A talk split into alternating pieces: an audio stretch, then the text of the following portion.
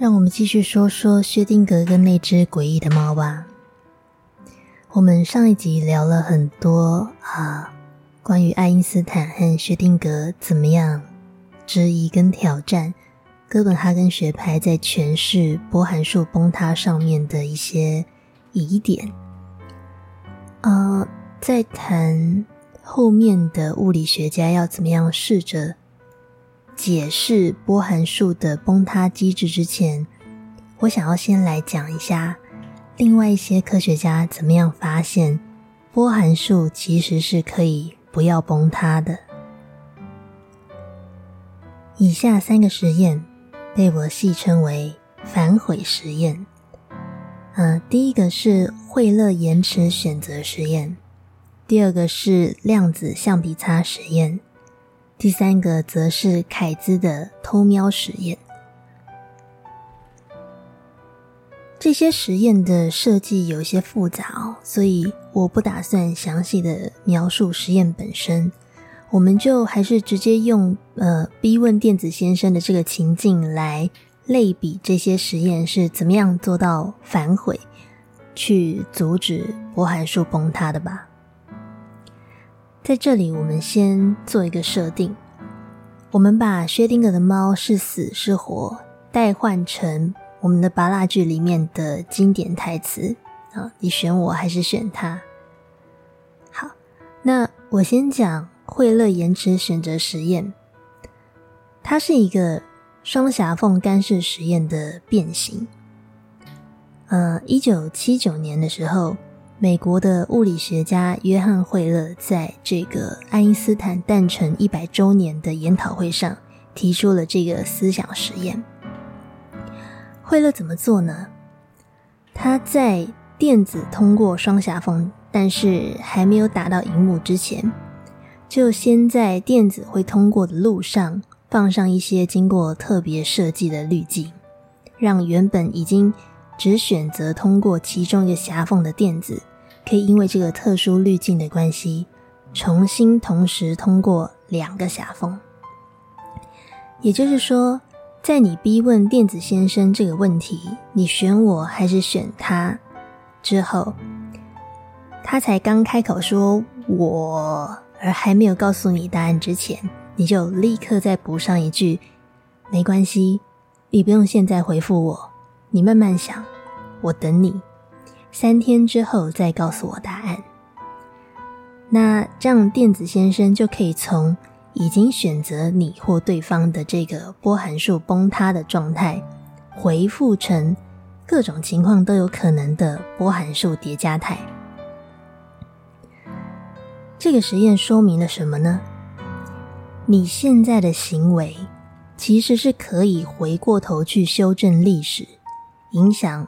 电子先生过去所做出的选择的，基本上宇宙所有的历史也都可能是在它实际发生之后才被决定，它究竟是怎么样发生的。这完全违反了传统的因果论。惠勒延迟选择实验告诉我们一件很重要的事：任何一种现象。只有在被确切的记录下来，例如在我们的巴拉剧里面，可能就是嗯白纸黑字写下来，或是录音之后，你才能确定这件事是真实发生过的。也就是说，历史只有在被记录下来之后，才会成为事实。但在那之前，所有的历史都是可以被修改的。所以。电子先生的选择也是啊，在他把心里的想法跟决定真正的说出口之前，这些想法跟决定都是可以被抹去的。换句话说，没说出口的想法在历史当中可以等于从来没有存在过。再举个例子，假设你今天嗯暗恋小美好了。在跟小美告白之前，你可能会先问她：“你有喜欢的人吗？”如果小美说有，然后反问你：“该不会你喜欢我吧？不然干嘛问我这个问题？”这时候你大可回答：“诶，你想太多了，我喜欢的是小花，并且立刻改变自己的心意。因为只要你不说出来，这个世界从来都不存在你喜欢小美这个事实。这个就是呃，惠勒延迟选择实验的精髓。后来在呃一九八二年。美国的物理学家马兰史库利和凯德鲁延伸了这个惠勒延迟选择实验，做了一个量子擦除实验。啊，quantum eraser experiment，就字面上的意思来说，就是量子橡皮擦实验。这个实验非常的耍赖。好，他们同样让电子通过双狭缝。在荧幕上产生呃这个相间的干涉条纹之后，再小心翼翼、不过度干扰的观察电子到底是通过哪一条狭缝。这个时候呢，干涉条纹会因为我们用观测粒子的方式来观测电子而消失。因为根据互补原理，电子如果呈现出粒子的样貌，那它的波的性质就必须要消失，对不对？但是呢，啊，量子擦除实验告诉我们，只要我们透过一些特别的手法，把我们观测到的电子作为一个粒子，它的路径资讯给擦除掉，那不管我们是在电子被观测之前还是之后做这件事，电子都可以回复成波的状态，然后干涉条纹也会重新出现。那就好比说，呃，当你逼问电子先生，而他准备开口回答你的那时，你就使出各种少女漫画的老梗啊，比方说让一列电车高速呼啸而过，或是突然让自己昏倒过去，学这个琼瑶的女主角捂住耳朵大喊说“我不听，我不听”，都可以。总之，当你这样做的时候。就算电子先生说了他的答案是什么，只要你什么都没有听到，然后问他什么，你刚说什么？我没有听清楚诶。那电子先生就又回复成他从来没有选择过的状态。换句话说，他说了什么不重要，只要你真的没有得到确切的答案，就算对方已经给出了答案。我们还是可以把这个答案当成是不存在的，所以这完全就是一个以观测者为主的主观视角，而与被观测者的状态无关了。所以这个实验啊，量子擦除实验再一次的说明了所谓客观的现象是不存在的观点。二零零九年，物理学家纳达夫凯兹做了另外一个偷瞄实验。啊，他们用了一些方法，将波函数快要崩塌的这个量子状态从悬崖边救回来。他们用一种间接的方式，迂回的去观察薛定谔的猫，然后取得猫的呃生死的这个 metadata，就是一种后设的资讯。那他们要怎么样取得这个 metadata 呢？好，他们偷偷的打开盒子，快速的。偷瞄一眼，就立刻把这个盒子的盖子盖回去。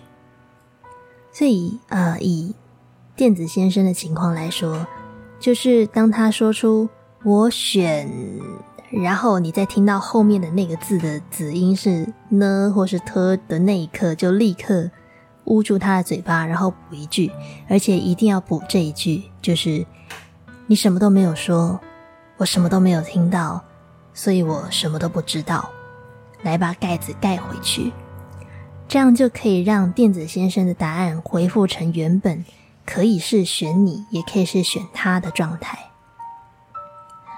这三种实验操作都有相同的结果，就是最终呃，你仍然不能确定电子先生的答案到底是什么。但是，嗯，好处是这种观测方式不会让你的认知走向。可是瑞凡，我们回不去了的一个新的状态，你还是可以跟瑞凡维持原有这种剪不断理还乱的暧昧关系。嗯，我在现实中真的有用过其中一个实验来处理原本已经被揭露的资讯，就是你听到答案了，也听懂了，但是装傻混过去，回复成一个你什么都不知道的状态。这个故事之后，我应该有机会在后面的某一集再提到。不过，我可以先告诉你结果，就是逃避虽然可耻。但真的有用，只是呃，我们再也不能说观测就可以创造事实了，因为我们完全可以抹去观测行为对被观测者所造成的影响，然后让整件事情从头再来过。老实说，我当时看完呃这三个实验的描述之后。其实我同时是感到欣慰跟感伤的。如果你和另外一个人所经历的所有事情、说过的话都没有第三方看到、听到、见证到或观测到，也没有留下任何实体的证据，不管是照片、文字、录音还是 DNA 都好，那么。对于你们之外的这个世界来说，这些事情全部都可以等同于从来没有发生过，或从来没有存在过。当然，呃，令人欣慰的那一部分是，只要没有人知道，我完全可以对我所做过的不道德作为矢口否认。只要没有证据存在，我也可以完全躲过法律的规范跟制裁，对吧？可是反过来说，当你想要确认这些经验和互动是否真实存在在你的人生之中时，你会发现，随着时间流逝，记忆淡化，有时候可能再加上自己或对方的否认等影响，这些你认为的事实会逐渐变得如梦似幻，真假难辨。毕竟，就像我们之前说过的，人的记忆是最不可靠的证人，因为它太容易被我们的大脑擅自修改、加油添醋了。啊，例如对于某段关系来说很重要的某句话，才刚说出口就立刻消散在空气之中。之后，就算你们两个争辩这句话究竟存不存在，你说有，他坚持是你幻听。这个争辩基本上就和罗生门一样，没有任何意义。量子反悔实验告诉我们一个血淋淋的事实：没有证据，没有被记录下来，就等于不存在。你知道我在开始咨商的呃初期，花了一点时间，终于搞清楚为什么这份情感、这些经验。尽管让我如此的痛苦，我还是紧抓着不愿放手，因为我害怕遗忘。我没有任何实质的东西，我不拥有任何实质的东西，我只有记忆而已。而随着时间流逝，我感到这些记忆就像握在手中的沙。不断从指缝中流失，变得稀薄。我很害怕，如果有一天沙漏完了，我不痛苦了，但是也什么都不记得了。那这是不是说，那些如此重要的经验，如此深刻的情感，其实从来都不存在过？这一切会不会都只是我的幻听、幻视？幻觉跟幻想，我该怎么面对这样看似疯狂的状态呢？像浦岛太郎一样，你所认知的一切都和你周遭人的印象完全不同。我害怕这种疯狂，所以我不时就要把这些记忆拿出来，再三咀嚼、翻新、复习，以痛苦为刀。加强他在我心中留下来的刻痕。代价是那些伤疤永远都不会结痂跟愈合，因为为了记住，我每天都忙着撕掉新长出来的皮。后来我觉得这样下去实在不行，所以我就跟公司请了整整一周的假，没日没夜的把这些记忆、嗯心情抽丝剥茧的全部写下来，白纸黑字的输出，写了大概十几万字，再用 A 四纸印出来。你知道那个量非常的可观，大概一百多张纸吧，非常厚一叠。我当下忽然懂了。为什么邓布利多需要有一个储思盆来储存他的记忆跟思绪？我把那一叠纸装成厚厚一包，在下一次的咨商时递给我的心理师。我跟他说：“请帮我一个忙，拜托你收下它。”我记得我那时候才讲完这句话，我就已经泪流满面了。我说：“你不用看，没有关系，这只是我的故事。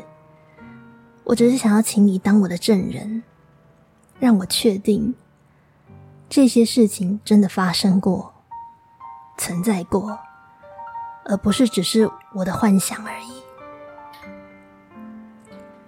你知道，这说来无比的讽刺，因为。我当时在媒体的重点工作是将纸本无纸化、数位转型。可是，在我自己的世界里面，我却反过来证明，为什么纸本永远无法被数位取代，还有实体之所以必须存在的必要性。我记得那个时候，我周遭有一些新婚的朋友。老是嚷嚷着说：“啊，登记还要找证人，还要办婚宴，还要拍婚纱照，一大堆有的没的仪式，好麻烦。结婚真的好麻烦。说结婚就是两个人的事情，为什么不能两个人在户政事务所登记好就好了？”对我来说，答案再清楚不过：领证、找证人、公开宴客。登报、拍照，这些结婚非做不可的事情，都不是无聊、单纯要找你麻烦、浪费你时间的繁琐事项而已。婚姻和单纯的男女交往之所以不同，在于婚姻是一种公共关系，而不像交往，它只是私人关系。这个我们日后会啊。再来谈深一点，所以你知道这一道又一道的手续仪式，都是我们在讲波函数崩塌里面的第三方观测跟留下记录。这些事情可以确保还有加强你们的婚姻关系是板上钉钉的事实，而不会像薛定谔的猫一样既存在又不存在，可以反悔。也可以复原。别忘了，婚姻关系是属于巨观世界的，和存在在微观世界里的婚外情不一样。它不像婚外情，它不会传过水无痕。所以，结婚证书必然是要一张你手可以摸得到的、有厚度的。可以收在柜子里面，可以裱框起来的纸，一个实体。否则，如果你们的婚姻只是登记在内政部的系统中，只要资料库一被骇客毁掉，你们的婚姻关系也就立刻不复存在了。不过没关系啦，这就是婚姻的好处，因为至少你们还可以把那两位证人找回来证明，不是吗？只要他们还活着的话。最后，让我们再回到薛定谔那只让霍金想要拔枪的猫，看看后来的物理学家们又是怎么解释这个大麻烦的吧。我们等下要讲到的这些解释，基本上都试图跳过哥本哈根学派把人类意识放进物理世界的这种做法。他们希望可以把物理世界回归到单纯的唯物主义当中。先说结论，以下的解释至今没有哪一个被视为公认的正确答案。尽管不是废墟，但是物理学至今仍然没有办法回到我们最一开头说的那个十九世纪末时，所有的问题都清楚有了答案，有三本柱稳稳支撑的华丽殿堂的状态。不过好处是，物理学家们不用担心这是一个没有未来的西洋领域了，因为有大量解不完的谜题等他们去研究。基本上我就不一一详述这些对薛定谔的猫的解释，我们就简单的提一下它们的核心概念就好，否则我们大概永远进不了情妇这个正题。OK，嗯，第一个解释叫做隐变数理论。这一派的物理学家主张，电子的波函数崩塌过程应该是由某一些隐藏起来的变数偷偷泄露了重要的资讯给电子，告诉他应该要怎么样做决定，只是我们不知道那些变数是什么而已。就好比说，嗯，电子先生可能去找了某个灵媒，然后灵媒就给了他一只小鬼，让这个小鬼随时给他通报答案。只是我们看不到小鬼在哪里而已。这个理论最符合呃传统的决定论，所以爱因斯坦基本上是采纳这个立场的。只是后来有好几次，当物理学家试着证明隐变数理论是正确的时候，都恰巧相反证明了隐变数理论在很多的情况之下是不可行的。好第二个解释叫做多世界理论或多重宇宙。嗯，我想大家比较熟知的说法应该是平行宇宙或平行时空。OK，不过在物理学上的多重宇宙可能跟大家想的有点不一样，它比较接近这样的概念哦。我们所处的、所能观测到的世界。其实只是事实的其中一面的投影而已。你可以把整个事实想象成一根圆形的石柱，就是你在庙前面会看到的那种石柱，有没有？上面刻满了字。而我们生活的这个世界，这个宇宙，小宇宙，只是一小张纸。如果你拿这张纸去石柱上面拓印。你就只能印下石柱上的呃某一个小面上的字而已。所以假设柱子上刻了啊“猫死猫活”四个字好了，我们所处的这个小宇宙这张纸小到只能拓印两个字，所以我们拓印到的不是“猫死”两个字，就是“猫活”两个字。你可以把每一张纸都看成是一个小宇宙。只要我们没有办法同时存在在两个宇宙当中，那就好比我们永远都无法同时拿到两张纸一样，我们只会得到无数个互不相关也无法彼此联系的平行宇宙，而每一个平行的小宇宙都只能看到事实的其中一个部分。换句话说，有可能对整个大宇宙来说，猫的存在的事实。从来都只有一个波函数，就是猫是同时又死又活的状态，而且从来也没有波函数的崩塌发生。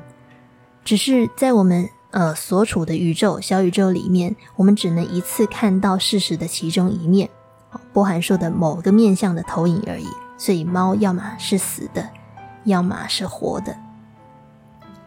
哦，这个多世界理论基本上和瞎子摸象的故事。是差不多的意思。我们所处的小宇宙就是一个瞎子，那每一个瞎子摸到呃大象的部位，跟认知到的大象都长得不一样，但是他们说的全部都没错，因为都是事实。因为他们摸到的大象基本上是同一头，只是他们摸到的都只是事实的其中一个小部分而已。所以，电子先生究竟爱谁呢？首先，这个谁在我们的观测世界定义中是一个人，可是多世界理论告诉我们，这个谁事实上不一定是某一个人，它可以是很多人、没有人、半个人或任何人。只是如果我们要逼问电子先生，碍于我们所处的观测世界的规定。电子先生只能给出事实的其中一个部分，也就是某一个名字而已。听起来很合理，似乎说得通哦。可是多世界理论有一个解决不了的问题，叫做自杀悖论。也就是说，如果你在 A 宇宙自杀了，根据多世界理论，总会有一个宇宙的你是活着的。所以你事实上永远死不了，而在电子先生的情况里面，他可以在 A 宇宙、B 宇宙、C 宇宙都选别人，但你还是可以乐观的想着，永远存在某个宇宙，电子先生是选你的。第三个解释是系纵理论，系统的系，综合的综，系纵理论。这个理论哦，基本上是个现实派，他的支持者秉持着呃一种眼不见为净的态度，主张有些事情不需要追究的那么细。他们说，我们不需要知道那只猫的死活，我们只要能用统计学掌握一整群猫的死亡率，大约是百分之五十就好了。毕竟黑猫、白猫、活猫、死猫不重要，能抓老鼠的。就是好猫，对吧？所以这个世界，我们用统计学来看待就已经够用了。可是你知道，这种精神大概不会被来论命的客人接受。如果你找命理师说：“老师，我想问一下，我接下来这十年会结婚生小孩吗？”结果命理师跟你说：“嗯，根据内政部统计，这个年龄段的人们。”结婚率大概是百分之三十，生育率是百分之十五。你只要知道这样就好，那你恐怕会跳起来掐住命理师的脖子，要他退钱吧。不过这种精神，呃，在婚外情的世界还蛮常见的，因为它很好用。戏纵理论主张，我们只要把搞不清楚的问题贴上。这个问题没有意义的标签，我们就能避开麻烦了，不是吗？不管你逼问电子，你比较爱谁，还是你选我还选他，他一律都可以回答你。不要问这种没有意义的问题，多轻松啊！戏纵理论的代表人物约翰泰勒曾经在被人质疑太过保守跟现实主义的时候，反问对方。请问一下，如果陷进去问题里面，是不是会比逃之夭夭还要惹出更多的麻烦呢？相信很多走入婚外情世界的人也这样想过或问过自己吧。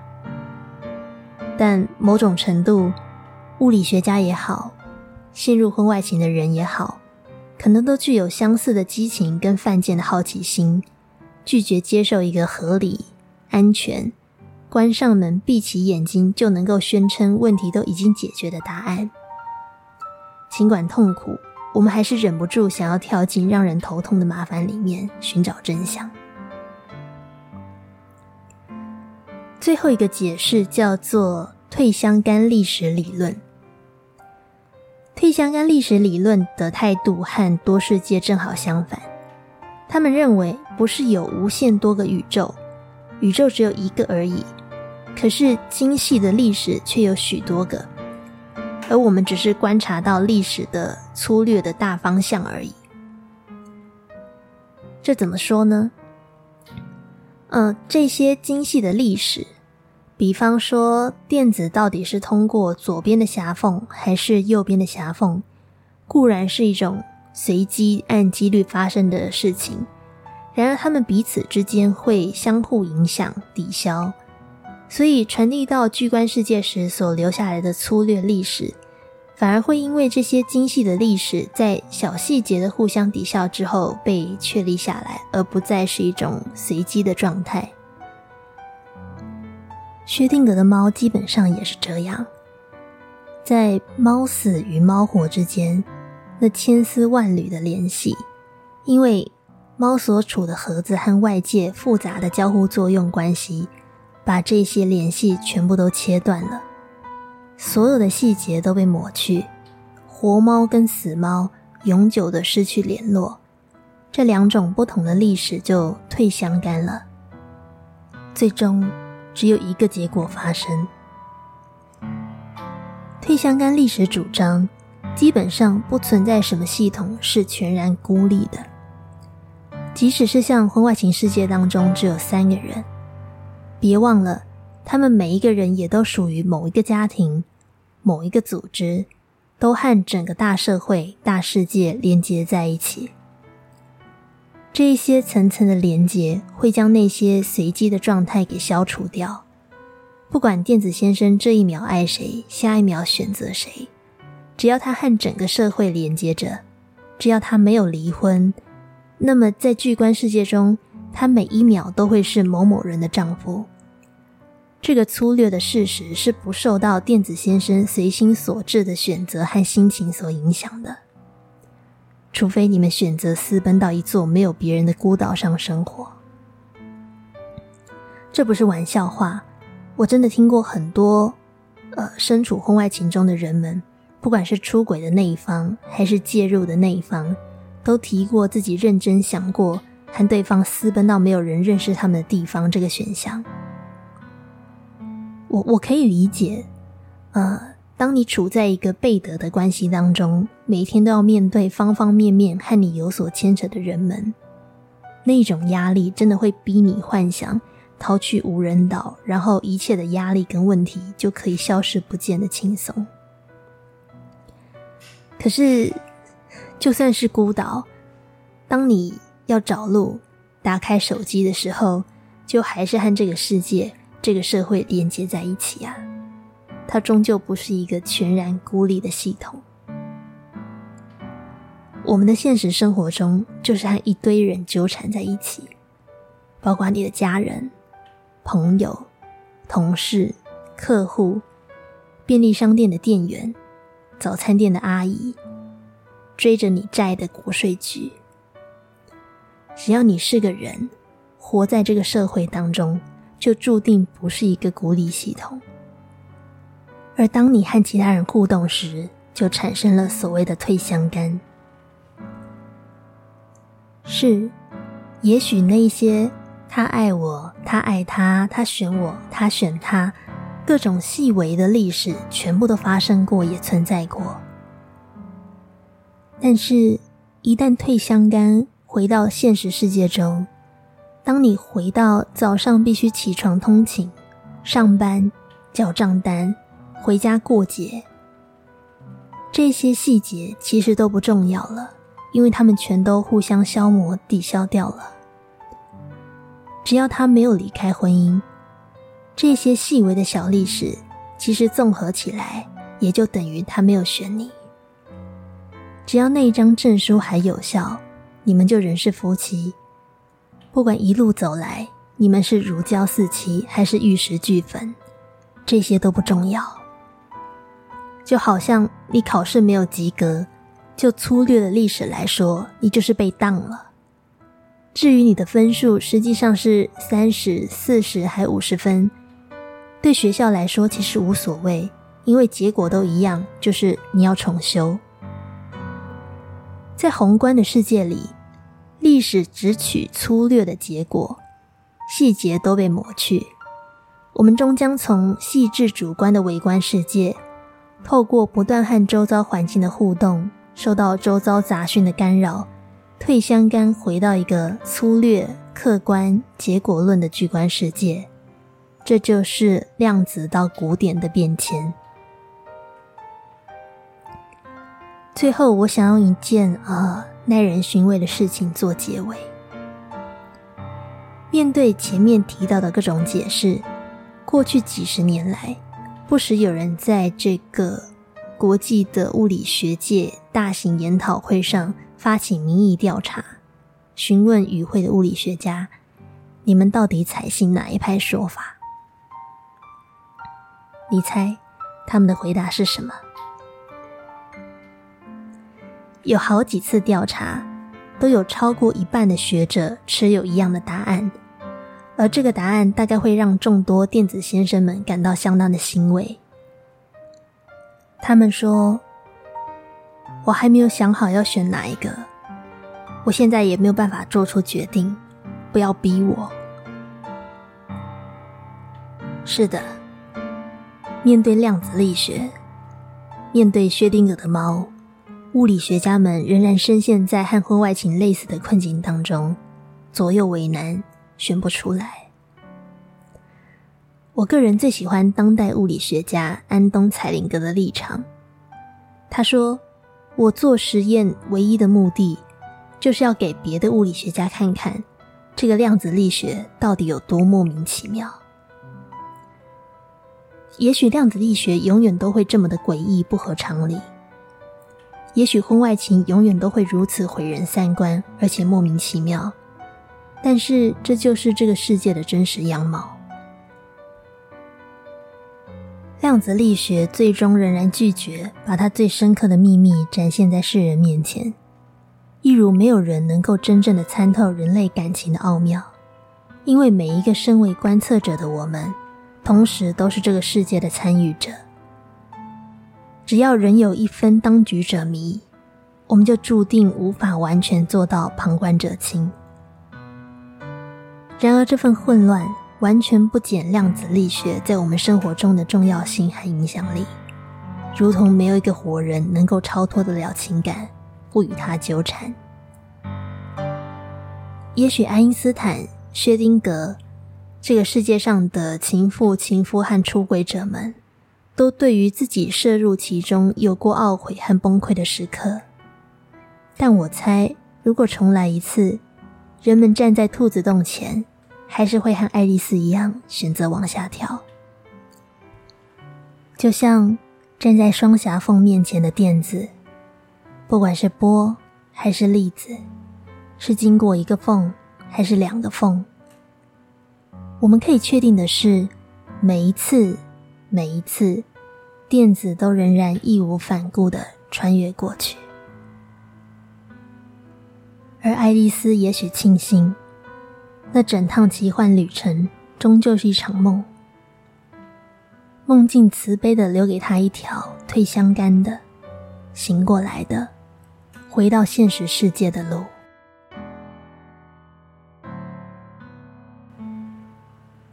下一集。让我们回到情妇这个主题吧，没有烧脑的物理学了。让我们从很根本的问题“什么是情妇”开始聊起。最后，祝你有个平静的夜晚。我们下一集见，晚安。